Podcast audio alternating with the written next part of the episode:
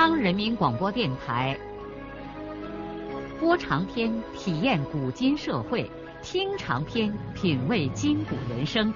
让我们的故事传到千家万户，让每一位听众走进我们长篇联播的新天地。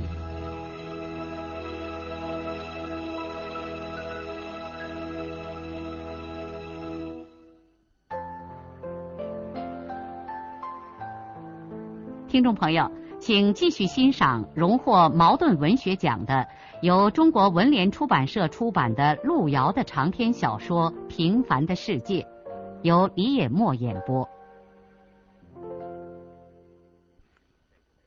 如今，在异乡的另一块青草地上，他们又坐在了一起，内心的激动感受一时是无法用语言表达的。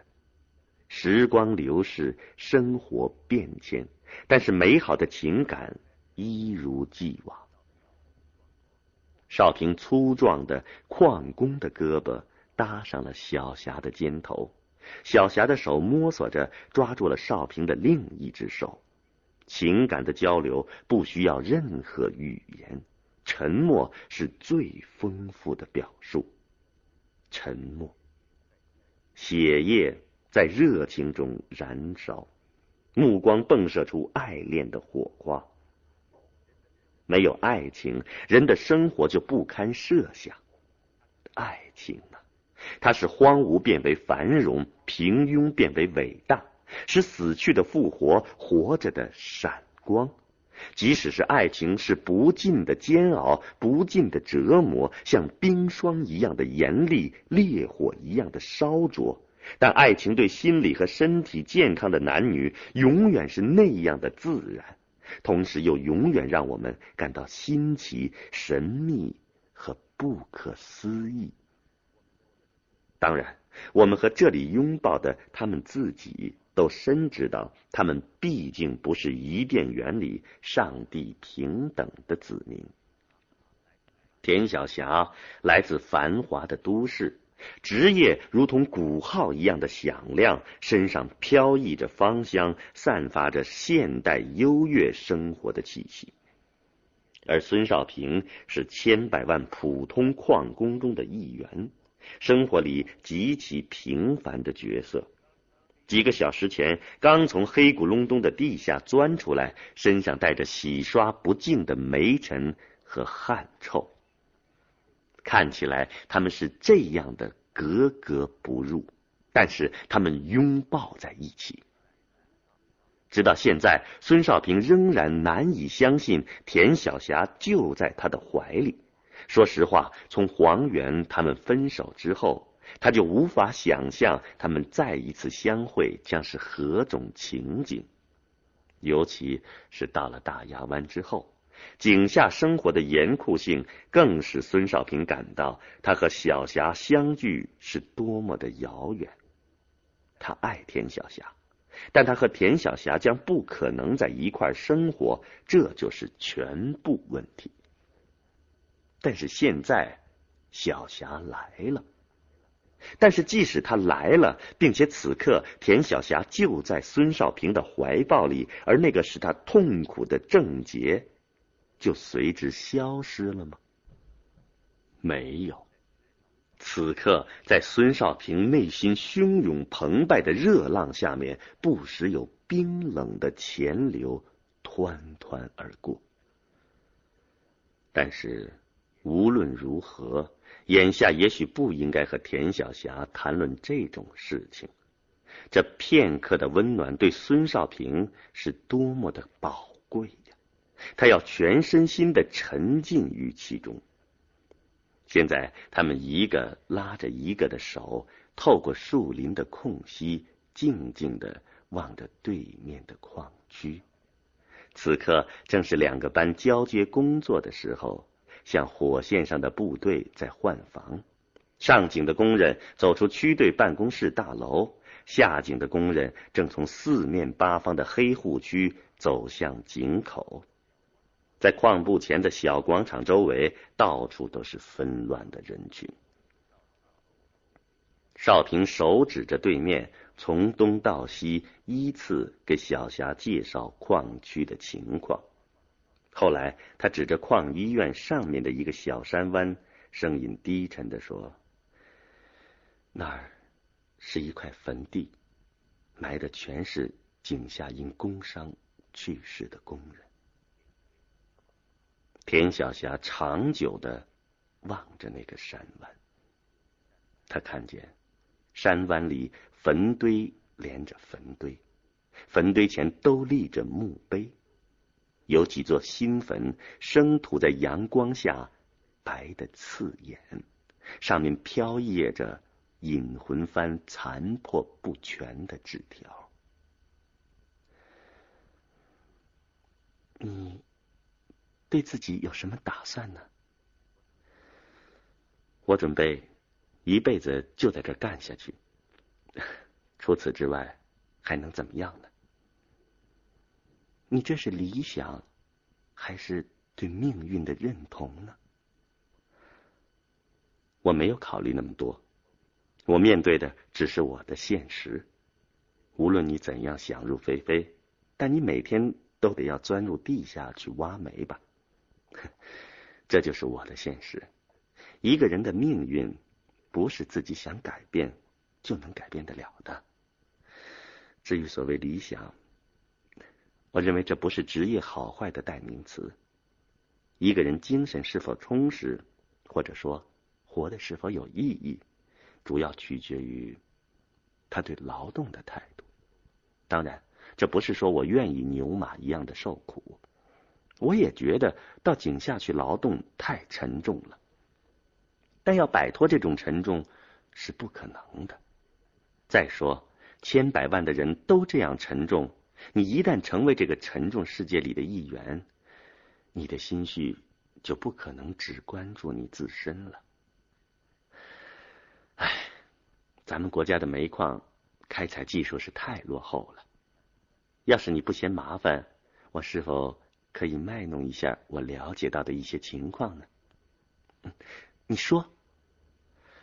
就我所知，我们国家全员功效平均只出。零点九吨煤左右，而苏联、英国是两吨多，西德和波兰是三吨多，美国是八吨多，澳大利亚是十吨多。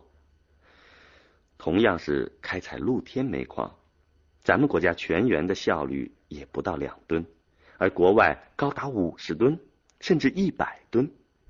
在西德鲁尔矿区，那儿的矿井生产都用电子计算机控制了。人就是这样吧，处在什么样的位置上，就对他的工作不仅关心，而且是带着一种感情在关心。就像你关心你们的报纸一样，我也关心我们的煤矿。我盼望我们的矿井用先进的工艺和先进的技术装备起来，但是这一切首先需要有技术水平的人才能实现。有了先进设备，可矿工大部分连字都不认识，那顶个屁呀！对不起，我说了一句矿工的粗话。至于我自己，虽然高中毕业，可咱们那会儿没学什么，因此我想有机会去报考局里办的煤炭技术学校。上这个学校对我是切实可行的事儿。我准备在一两年里边，一边下井干活，一边开始重新学数理化，一边将来参加考试。这也许不是你说的那种理想，但是它是一个实际的打算。孙少平自己也没有觉察出来，他一开口竟然说了这么多，这使他有点自嘲的想。他的说话口才都有点像他们村的田福堂了。田小霞一直用热切的目光望着少平，用那只小手紧紧的握着少平的大手。还有什么实际打算呢？哈 还有一两年以后，我想在双水村估几孔新窑洞。那有什么必要啊？难道你像那些老干部一样，为了退休以后落叶归根吗？不，不是我住，我是想为我的父亲做这件事儿。也许你不能理解这件事情对我有多么重要。我是在那长大的，贫困和屈辱给我内心留下的创伤是太深重了。窑洞的好坏，这是农村中贫富的首要标志，它直接关系着一个人的生活尊严。你并不知道，我第一次带你去我们家吃饭的时候，心里头有多么的自卑和难受。这主要是因为我们那个破烂不堪的家所引起的。在农村雇上几口新窑洞，在你们这样家庭出身的人看，没有什么；但对我来说，这却是实现一个梦想，创造一个历史，建立一座纪念碑。我从这遥远的地方，也能感觉到它的辉煌。我能看得到，我的父亲在双水村这个乱纷纷的共和国里，将会是怎样一副自豪的样子。是，我二十年来目睹了父亲在村里活的是如何的屈辱。我七八岁的时候，就为此伤心的偷偷的哭过。爸爸和他的祖宗一样，穷了一辈子。而没光彩的站到过人面前，如今他老，更没有能力改变自己的命运。现在，我已经有能力，至少让父亲活得体面一些。我要让他挺着胸脯，站到双水村众人的面前。我甚至要让他晚年活得像旧社会的地主一样。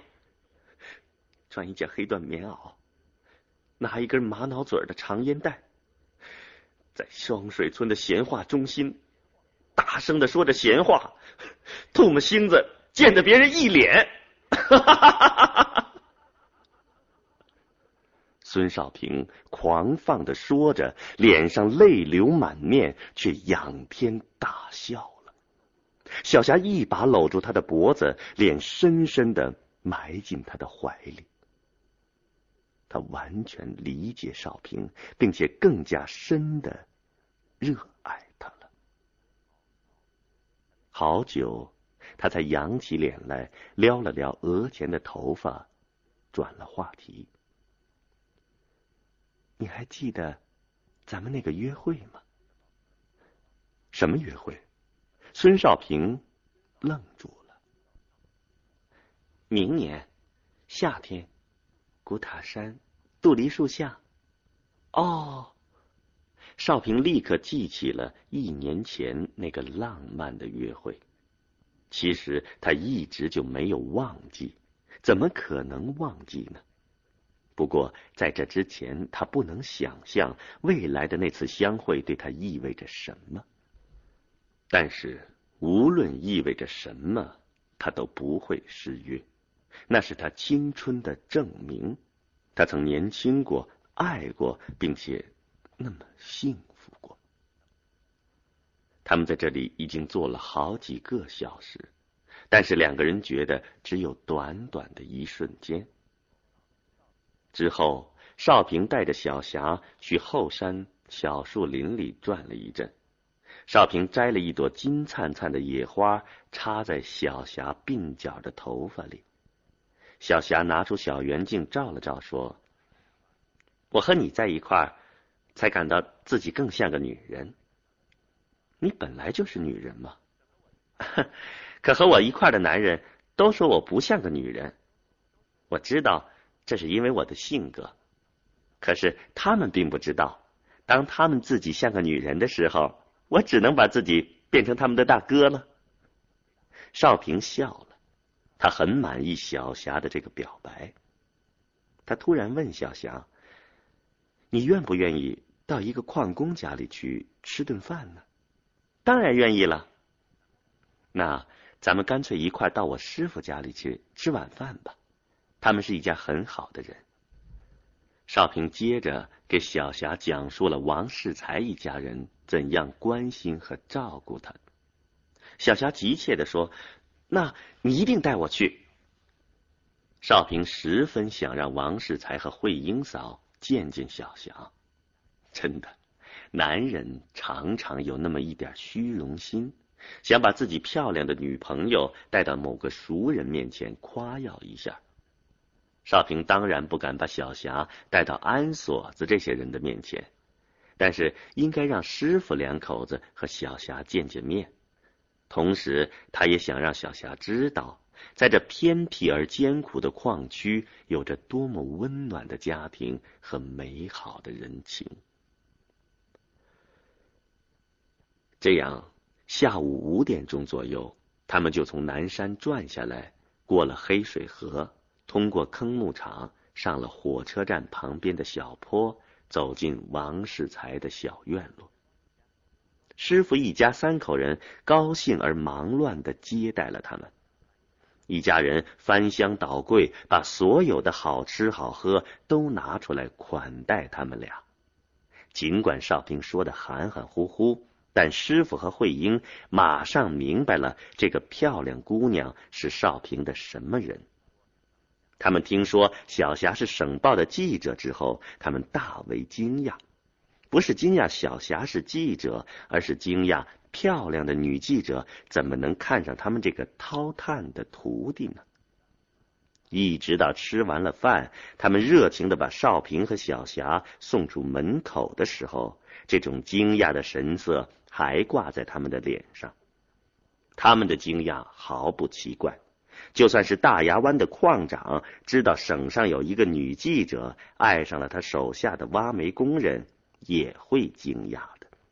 这惊讶倒不是出于世俗的偏见，而是这种事情向来就很少发生在他们的生活中。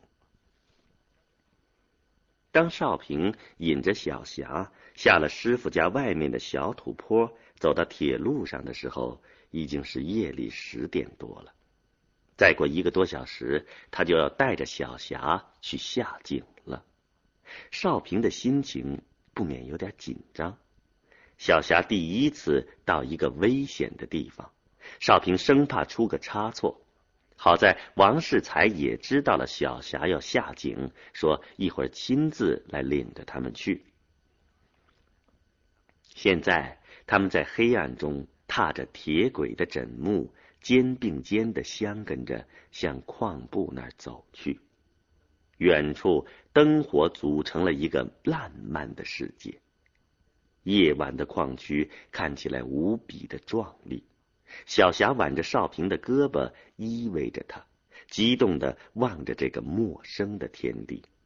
初夏温暖的夜风，轻轻的吹拂着这对幸福的青年。从黑户区的某个地方传来了轻柔的小提琴声，那旋律竟是如歌的行板。这儿啊，并不是想象中的一片荒凉和粗莽。在这远离都市的黑色世界里，到处漫流着生活的温馨。当他们忘情的在铁路上走出了一段的时候，突然在旁边的山崖下面窜出来一条黑影，径直堵在了他们的面前。他们不由紧张的站住了。少平从轮廓上看出来，这是他的师兄安锁子。这头变态的公牛要干什么呢？他是不是发了疯呢？少平不由得捏紧了双拳。黑暗中果真传来了安锁子的声音：“ 你们呃吃过饭了？呃，我听说你的你的女人来了。我又听说你们到师傅家里去吃晚饭。”我划算着吃完饭，天黑看不见路，我就。那你怎么不到师傅家里来呢？少平没有明白安锁子说的是什么意思。我我没好意思，我是专门拿手电来给你们照路的，怕天黑你们有个闪失。哎呀，天哪！原来是这样。少平真想为安锁子的雷锋精神扇他一个耳光。嘿 嗯，走吧，我在前面给你们照路。安锁子说着，便调转身，捏亮了手电。他们眼前立刻出现了一道多余的光亮。少平一时反应不过来应该怎么办。这个家伙竟然干出这种令人哭笑不得的事情。但是，他感觉到这个令人厌恶的举动似乎并不包含着什么恶意。他只好和小霞在安锁子照出的道路上慢慢的往前走。他给小霞介绍说：“小霞，这是我们一个班的工人，叫安锁子。”小霞并不知道这是怎样的一个人。听说这个人和少平一块干活，就赶紧走前一步，要和安锁子握手。安锁子立刻把手电筒从右手倒到左手，慌的手在膝盖上擦了擦，像抓炭火一样的握了一下小霞的手。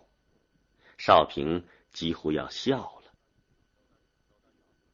走到有灯光的马路上的时候，安锁子连看也没有看他们一眼，就说。呃，现在能看见路了。说完之后，就像逃跑一样的反身走回了黑暗之中。直到现在，孙少平也无法理解安锁子究竟为什么要这样。有些人的某种行为，也许永远无法让别人理解，甚至连他们自己都理解不了。但是从内心深处，孙少平对他这位粗鲁的师兄，倒也有一丝怜悯的温情。这个时候，他们看见宣传部长正立在矿部门前，笑容可掬的恭候着他们呢。短短一天之中的经历，使田小霞眼花缭乱，接应不暇。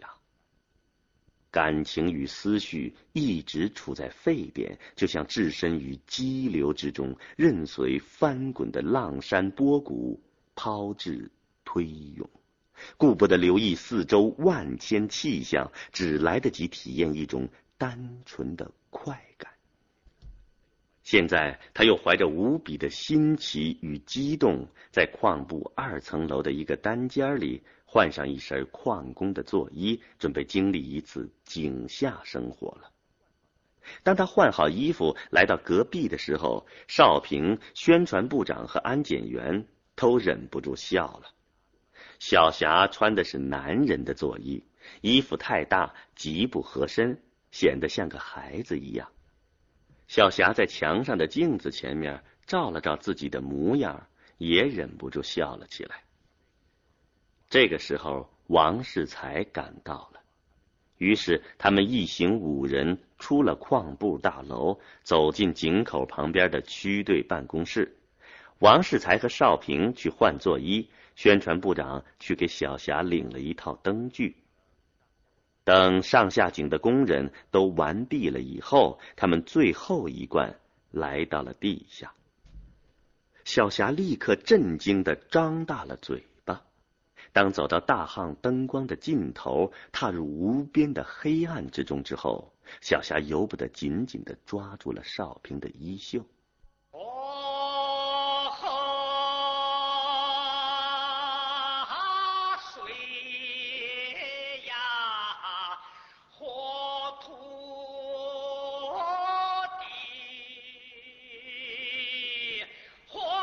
聊的长篇小说《平凡的世界》今天就播送到这里。您听了以后有什么感想、体会和建议？欢迎来信告诉我们。